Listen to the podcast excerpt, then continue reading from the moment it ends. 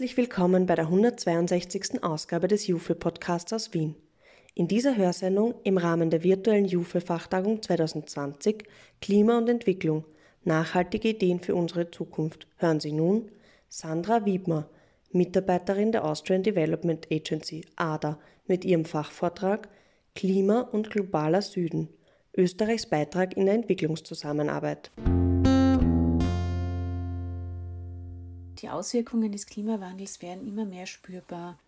Überschwemmungen, Dürre, Hitzewellen, Stürme, aber auch Auswirkungen wie veränderte Niederschlagsvariabilitäten oder auch sich ändernde saisonale Klimaregime betreffen insbesondere Entwicklungsländer und die ärmsten Bevölkerungsgruppen und verwundbarsten Bevölkerungsgruppen besonders stark. Dies ist natürlich eine extrem große Herausforderung für die Entwicklungszusammenarbeit, die eben eigentlich ein zweifaches Ziel verfolgt. Einerseits eben dazu beizutragen, dass der Treibhausgasausstoß möglichst gering gehalten wird und andererseits geht es eben darum, Länder und eben die Bevölkerung dabei zu unterstützen, sich an die nicht vermeidbaren Auswirkungen des Klimawandels anzupassen und eben auch die Widerstandsfähigkeit gegenüber klima- und umweltbedingten Schocks zu erhöhen. Mittlerweile ist es ja fünf Jahre her, also im Jahr 2015, als eigentlich die gesamte Entwicklungs- und Umweltarchitektur neu überarbeitet wurde. Mit der Verabschiedung einerseits der Agenda 2030 und der damit verbundenen Sustainable Development Goals, den nachhaltigen Entwicklungszielen, aber auch mit dem Übereinkommen von Paris das eben eigentlich einen Wendepunkt darstellt. Denn erstmals in der Geschichte gelang es, ein rechtlich verbindliches Abkommen abzuschließen, das eben für alle Vertragsstaaten verbindliche Verpflichtungen enthält. Das Pariser Übereinkommen definiert ja drei Ziele. Einerseits eben eine Begrenzung des Anstiegs der Erdtemperatur auf deutlich unter 2 Grad, wenn möglich auf also mit dem Ziel 1,5 auf 1,5 Grad zu begrenzen, dann gleichzeitig die Stärkung der Fähigkeit zur Anpassung an die nachteiligen Auswirkungen des Klimawandels und eine Vereinbarkeit der Finanzströme mit einem Weg hin zu emissionsarmer und widerstandsfähiger Entwicklung. Es haben sich eben alle Vertragsstaaten verpflichtet, sogenannte nationale Klimabeiträge, also diese Nationally Determined Contribution NDCs vorzulegen. Und für die EZA ergibt sich dadurch natürlich geänderte Rahmenbedingungen. Wichtig ist es für die EZA, die Länder bei der Erfüllung ihrer nationalen Ziele zu unterstützen. Erstmalig gibt es eben auch wirklich bindende Ziele für Entwicklungsländer. Das heißt eben auch, dass das Klimaschutz und Klimaanpassung eigentlich zum Herzstück der Entwicklungszusammenarbeit werden. Auch die SDGs, die Agenda 2030, wenn man sich die 17 Ziele anschaut, es ist eigentlich Klimaschutz und Klimaanpassung in jedem Ziel integriert und jedes dieser Ziele verfolgt eben auch Klimaschutzaspekte. Was bedeutet das jetzt? Es ist wichtig, dass sich die Entwicklungszusammenarbeit eben auch dieser neuen Herausforderung anpasst und ihre Operation oder die Art und Weise, wie die Entwicklungszusammenarbeit funktioniert, an den Zielen des Pariser Abkommens ausrichtet. Was bedeutet das? Einerseits eben eine Erhöhung der direkten klimarelevanten Finanzierungen, Erhöhung des Anteiles. Dabei ist natürlich zu beachten, die benötigten Mittel, um das Pariser Übereinkommen zu erreichen, sind enorm. Also EZA-Mittel sind nur ein kleiner Teil, der größte Teil werden eben Investitionen einerseits der Länder, aber auch des Privatsektors sein. Es ist eben daher wichtig, dass EZA-Mittel sehr katalytisch eingesetzt werden.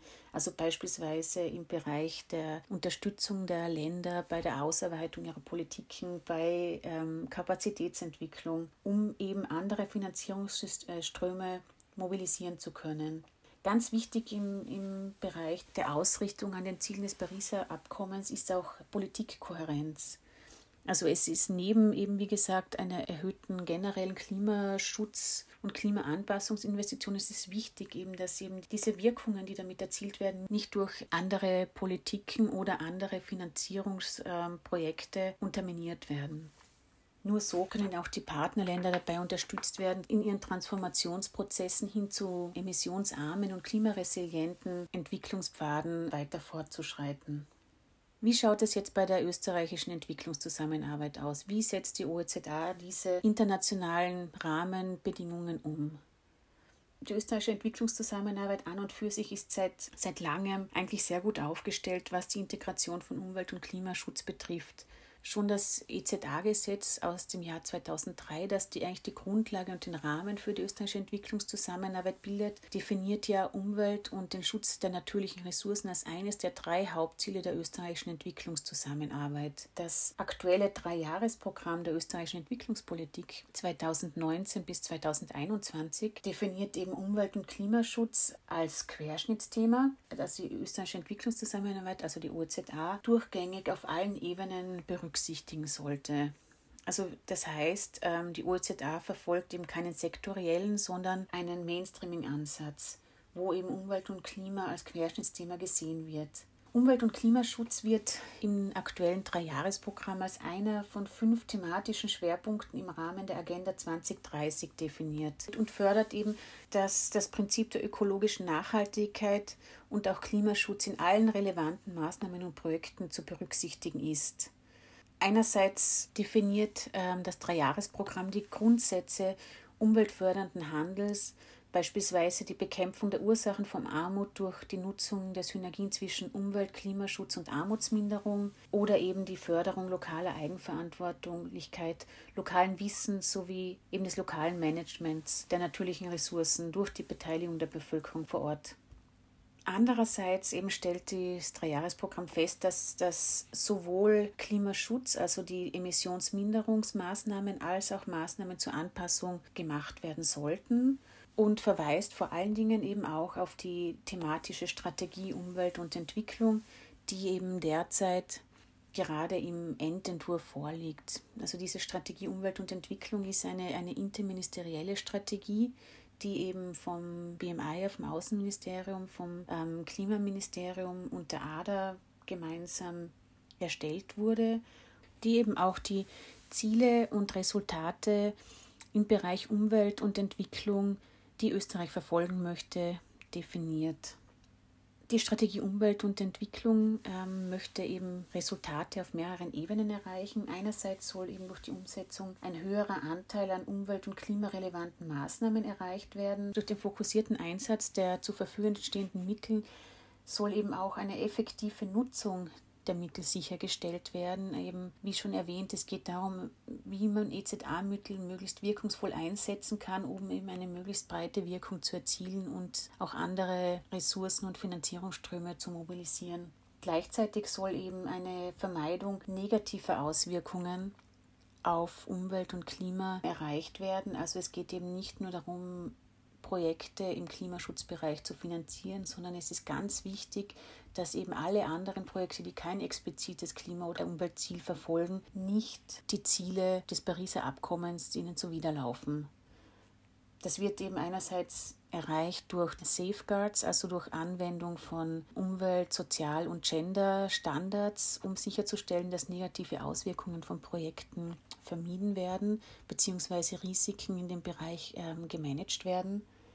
Da geht es um eben Politikkohärenz, um eben sicherzustellen, dass eben Politiken sich nicht gegenseitig ähm, negativ beeinflussen. Insbesondere geht es eben auch darum, die Vermeidung von Lock-in-Effekten, die eben durch Investitionen in, in Infrastruktur im Bereich ähm, kohlenstoffintensiver Wirtschaft erreicht werden können, zu verhindern.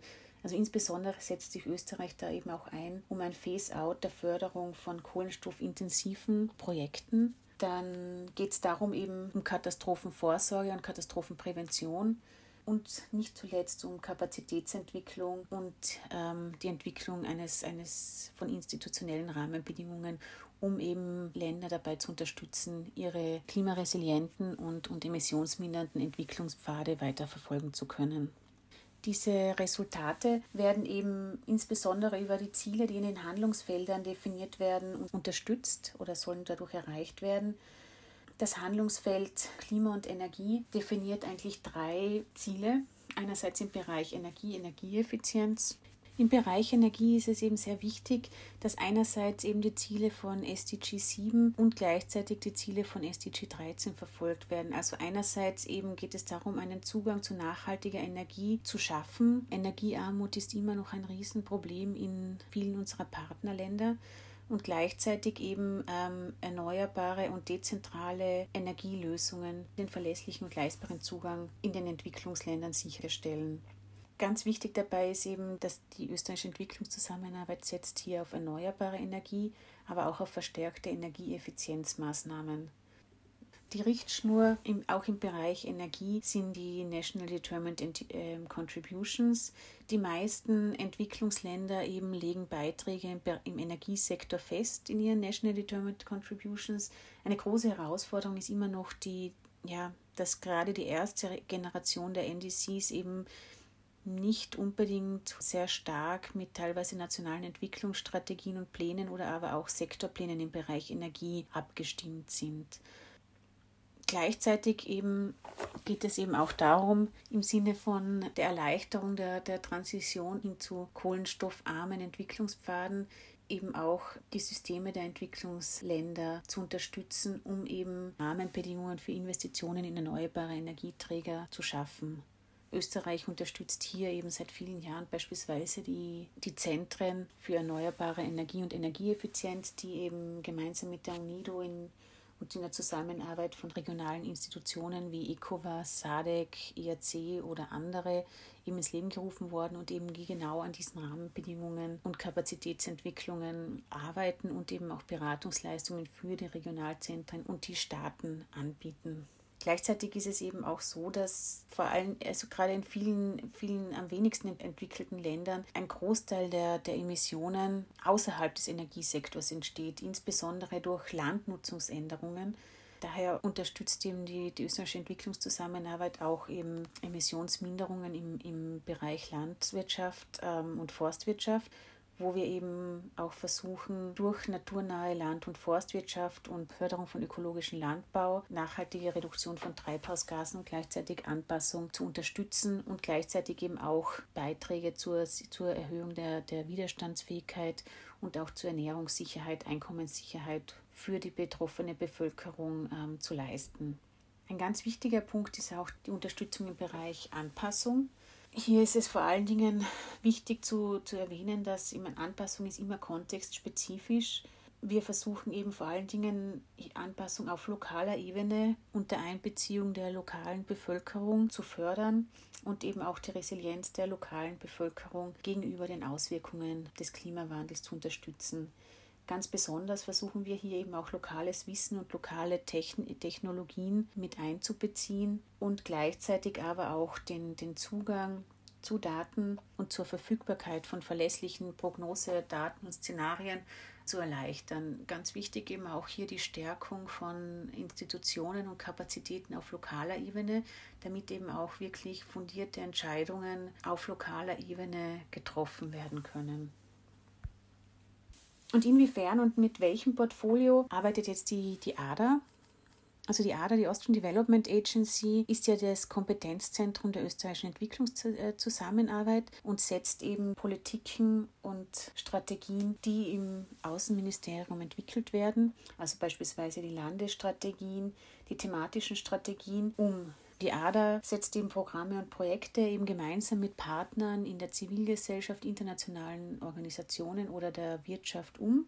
Also viele der Landes- und Regionalstrategien integrieren ja Klimaschutz als Querschnittsthema. In den neueren Strategien, also in den neu verabschiedeten Strategien, werden die NDCs als und nationalen Anpassungspläne als äh, ein Rahmen herangezogen und eben beleuchtet. In den Schwerpunktsektoren, die in den jeweiligen Landesstrategien festgelegt werden, wird eben dann eben Klima- und Umweltschutz jeweils durchgängig verankert.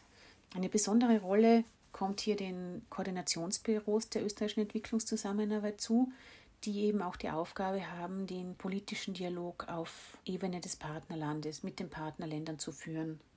Neben den regional- und ähm, landesspezifischen Portfolio gibt es, gibt es auch noch globale ähm, ja, Modalitäten, die die ADA unterstützt oder Instrumente, die die ADA unterstützt. Einerseits eben die Zusammenarbeit mit der Wirtschaft in Form von Wirtschaftspartnerschaften, aber auch die Zusammenarbeit ähm, mit der Zivilgesellschaft. In allen diesen Instrumenten wird eben Umwelt und Klima durchgängig gemainstreamt, also entsprechend des Ansatzes. Einerseits eben werden auch eben Projekte mit Klimafokus innerhalb der, der Schwerpunktsektoren gewählt.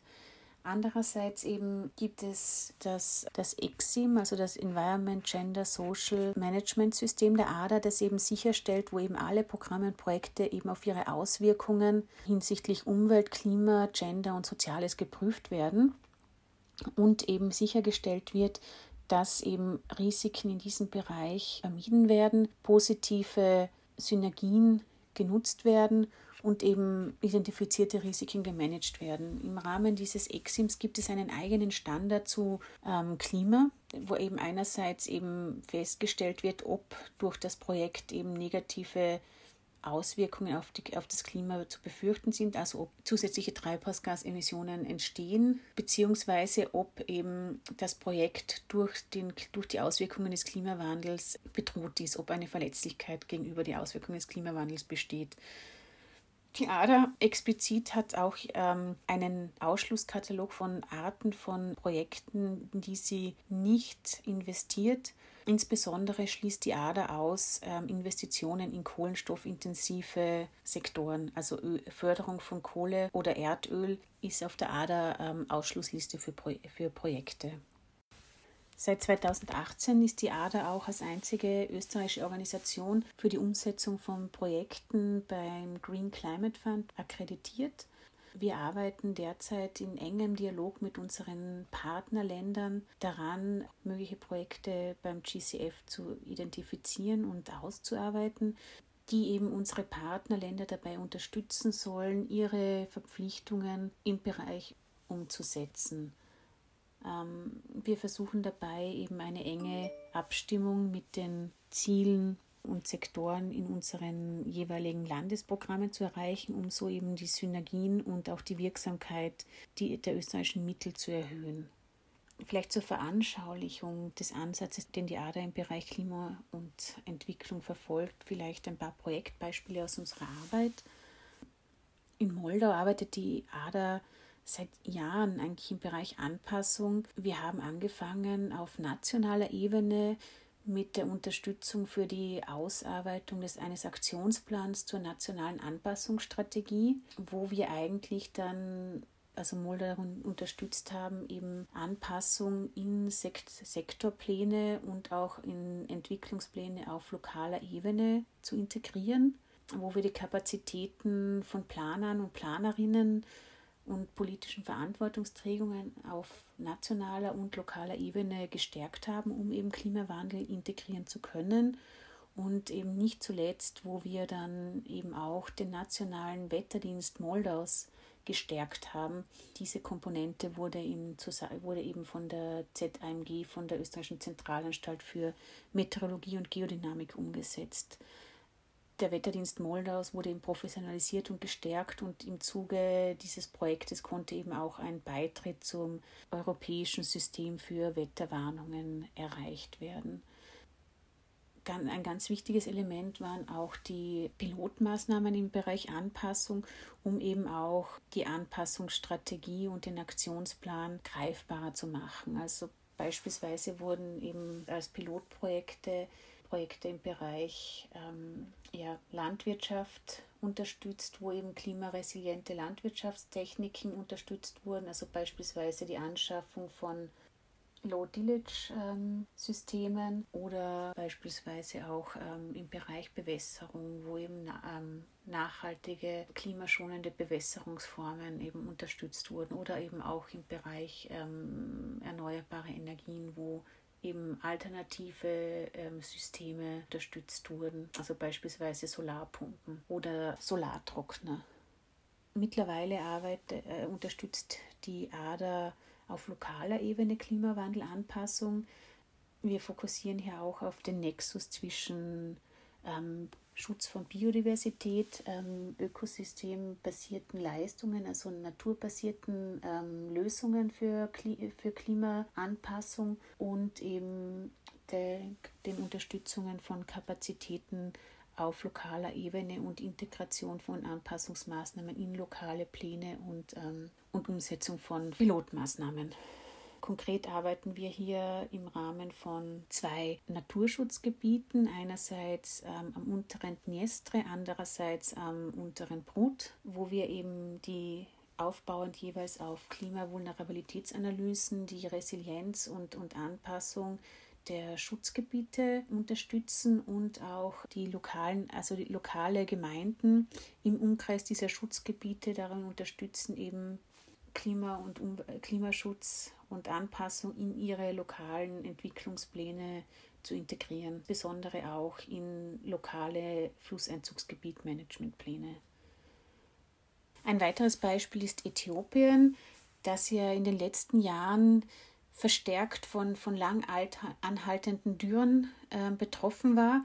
Hier versuchen wir wirklich an der Schnittstelle zwischen humanitärer Hilfe und Entwicklungszusammenarbeit sozusagen, also im sogenannten Humanitarian Development Nexus zu arbeiten und wirklich neben Interventionen in die humanitäre Hilfe auch ähm, die Resilienz der Bevölkerung gegenüber den, den Auswirkungen des, der Dürren und des Klima, den Klimarisiken zu stärken. Da haben wir jetzt derzeit zwei Projekte eigentlich in diesem Bereich, die genau hier ansetzen wo es wirklich darum geht, einerseits ähm, die Resilienz für eben pastorale und auch agropastoriale Gesellschaften zu erhöhen.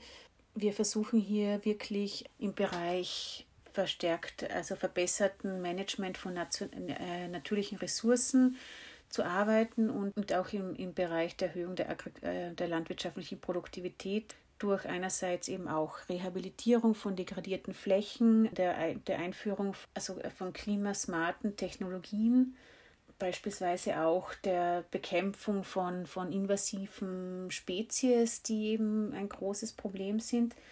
Aber auch gleichzeitig ähm, versuchen wir eine Diversifizierung von Livelihoods zu erreichen und schließlich versuchen wir eben die Kapazität von regionalen und lokalen Institutionen zu stärken, um eben Klima- und ähm, Disaster Risk Reduction und Anpassung besser managen zu können.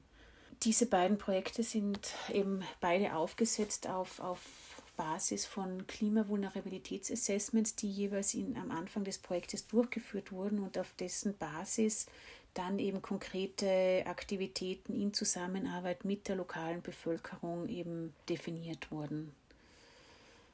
Ein Beispiel für das Engagement der ADA im Bereich ähm, Treibhausgasminderung ist das Projekt Salt Train, das seit vielen Jahren im südlichen Afrika von AEE durchgeführt wird.